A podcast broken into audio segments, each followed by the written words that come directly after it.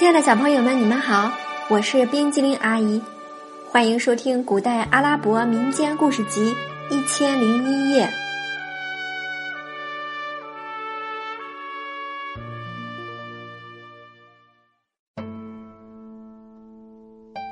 接下来我们要讲的故事是《女骗子戴丽兰和她的女儿》第三集：染房老板驴夫被骗。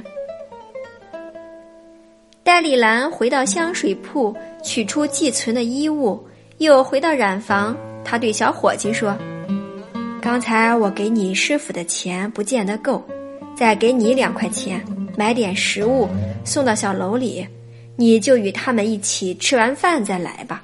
我先替你看一会儿染房。”小伙计欣然拿上钱走了。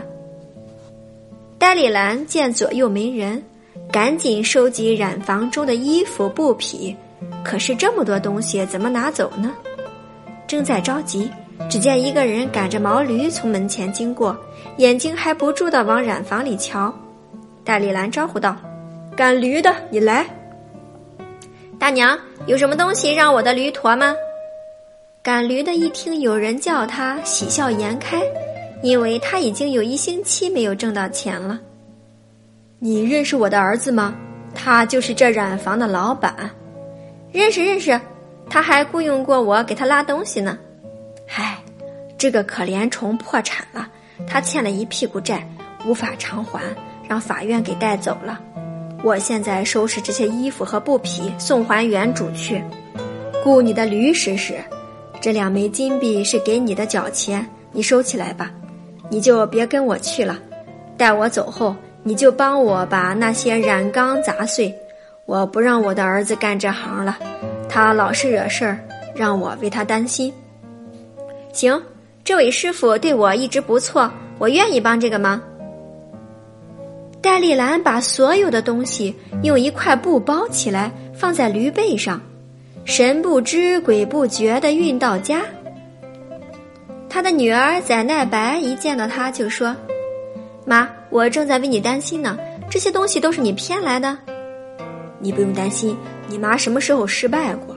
今天我骗了四个家伙：总监的太太、商人、染房老板和一个赶驴的。我把骗来的财物都用毛驴驮来了。妈，你别再出去了，那些人受了骗，肯定要找你，或者到法院去告你。我戴着面纱，穿着长袍，他们既不知道我的长相，也不知道我的名字，到法院去告谁？戴丽兰一副满不在乎的样子。话题转到染坊老板，这时他已买了食品，出了小铺，又碰见小伙计，小伙计又买了些吃的东西，二人有说有笑，往小楼的方向走去。路过染房时，他们听见里面叮当乱响，推门一看，只见驴夫正在那里起劲的砸染缸，房间里挂着的衣服不翼而飞，整个染房一片狼藉。老板惊恐的瞪大眼睛，高喊：“赶驴的，你为什么砸我的染缸？”大师傅，你从法院回来了，没事吧？我一直为你担心呢。你说的是什么？我问你为什么砸我的染缸？是你妈让我砸的。她说不让你干这行了，因为你欠了人家一屁股债，无法偿还，法院总找你的麻烦。他老人家老为你担心。这到底是怎么回事？我妈早就去世了。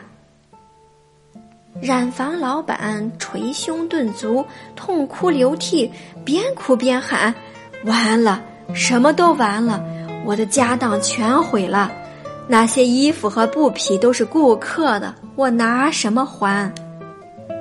这么说，我的毛驴也回不来了。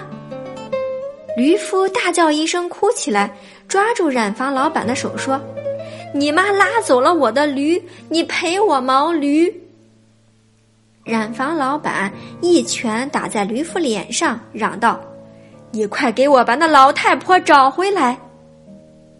他说是你妈，我怎么知道不是？你给我把毛驴找回来！驴夫也给了染房老板一拳。这时，围上许多人来看热闹。有人问：“出了什么事儿？至于这样大吵大闹？”驴夫说：“今天我从染房门前过，一个看染房的老太婆叫住我，要雇我的毛驴拉衣服。他说他是老板的妈，并让我帮他砸染缸。可是这位老板说他妈早就死了。我对他的话产生怀疑。如果他不是他妈，也一定是他的什么亲人，否则他不会放心把一座染房交给他看着。大家说我分析的对不对？对，人们说。”所以我要让老板赔我毛驴，驴夫说：“我根本不认识那个老太婆，她是今天带着儿子女儿到我家来租房子的。”染房老板说：“既然这样，就好办了，你快到你家租给他的房子里去找他。找不到他，还有他的儿女呢。”众人出主意说。一句话提醒了染房老板，赶紧匆匆奔往那座小楼，驴夫紧紧跟在后面。这时，商人赛义德正坐在客厅里，焦躁不安地等待戴丽兰把女儿带来和他见面。哈托尼坐在楼上等戴丽兰带他去见长老。哈托尼见老太婆总也不来，便惴惴不安地走下楼来，打算一个人去见长老。他以为长老在客厅里。便推开门走了进去。你妈上哪儿去了？赛义德一见哈托尼，非常高兴，是他带我到这儿来和你见面的。他说他看中了我，让我和你结婚。什么？我妈早就去世了。那个老太婆是带我来见哈图长老的。你是不是他说的那个住在这里的傻小子？我们都受骗了。我的衣服和钱让他骗走了。商人先明白过来是怎么回事儿。真主啊，怎么会有这种事？哈托尼大哭。我的衣服和首饰也让他给骗走了。两人正在哭的哭，骂的骂。染房老板和驴夫闯进屋来，一见他俩就问：“你们的妈呢？”那个老太婆不是我们的妈。我们两个互相也不认识，我们都让老太婆给骗了。赛义德把遭遇从头到尾讲了一遍。染坊老板听了说：“我给人家染的衣服和布匹也都让他骗走了，我的毛驴也让他给骗走了。”驴夫说：“怎么办？我们谁也不知道他住在哪儿，只好去法院告他吧。”染坊老板说。我们怎么也不能穿着内衣走到大街上去吧？赛义德说。染房老板只好找出两套衣服，给赛义德和哈托尼每人一套，让他们暂时蔽体。他把哈托尼先劝回家，然后锁上门，拉着赛义德和驴夫去见省长。省长接待了他们，问：“你们有什么事？”他们把被骗的经过从头到尾讲述一遍。省长听了说：“你们三个大男人真没出息，居然让一个老太婆骗了。城里的老太婆这么多，我到哪儿去找？你们也说不上来她到底长什么样子。我看还是你们自己去找吧。找到后把她抓来，我要好好治治她。”染房老板、商人赛义德和驴夫只好听从省长的指示，自己去寻找戴丽兰这个老太婆了。